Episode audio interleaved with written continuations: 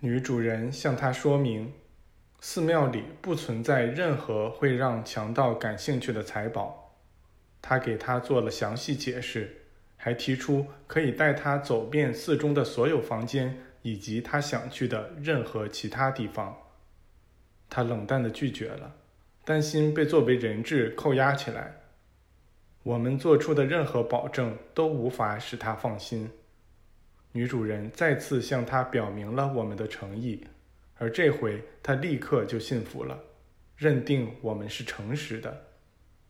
但他此时陷入了一个令他恐慌的困境，因为他是阴谋的策划者。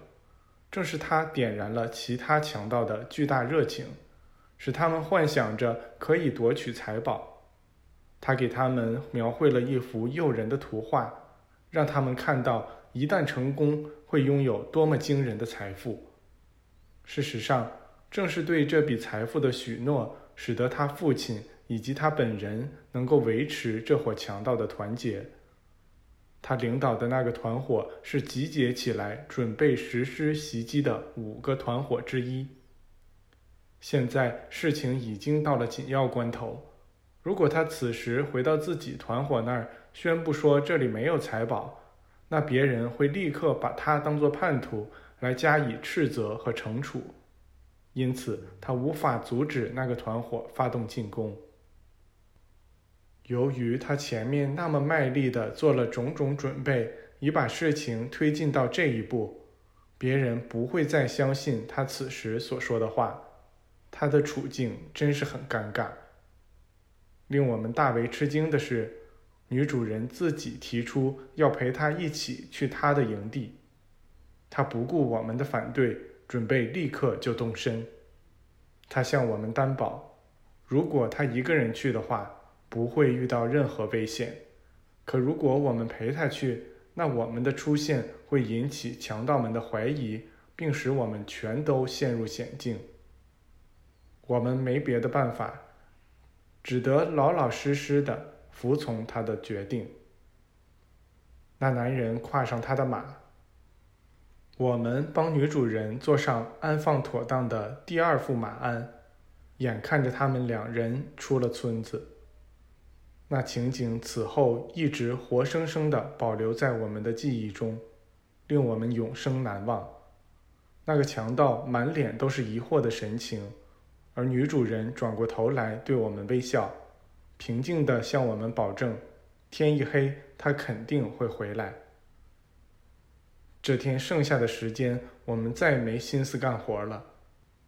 我们在村子周围漫无目的地走来走去。直到日落时分，随后我们返回住所，想在那儿等着那位远行的女士归来。一进门，我们就发现桌上摆着美味的菜肴。读者可以想象得出，当我们看到女主人坐在桌子一端，带着她那特有的灿烂微笑凝视我们时，该有多么惊讶！我们默不作声地待在那里。他开玩笑地露出庄重的神态，故作严肃地说道：“先生们，进门时通常该向人问好。”我们照做了，重新开口讲话，以向他致意。他继续说道：“我试着让那些强盗改变主意，但彻底失败了。他们曾答应三天内给我答复，可我现在知道他们的答复。”将是准备进攻。不过，我至少眼下救了那可怜的家伙一命。我们必须做好准备，以抵抗围攻。什么都阻止不了他们的这个企图。我想，我们每个人这时都隐约看到自己实现了心中关于维护正义的最可贵的梦想，尽管不太清楚将以怎样的方式去实现。女主人看出了我们最隐秘的想法，于是念诵出这首诗：“当我们在尘世到达红海边，当我们竭尽全力也不能使障碍后退，亦不能绕道而行，而只能将其战胜，那就该以一颗平静之心去认识上帝。”以驱散暴风雨的黑暗。上帝会使风缓和下来，上帝会使浪平静下来。前进，前进，前进。第三章：纯净白光的强大力量。吃晚饭后，我们从桌边起身，女主人领我们来到了花园。令我们大为吃惊的是。我们看到那里坐着耶稣、艾米尔、贾斯特和巴德拉赫。我们在他们身边坐下，立刻体会到一种说不出的轻松感。这使我们意识到自己现在有多么信赖这些大师朋友。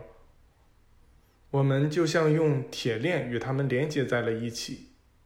我觉察到这不是一件好事儿。我们每个人都必须在生活的大舞台上。扮演自己特定的角色，这样才没有人会变成一个简单的木偶。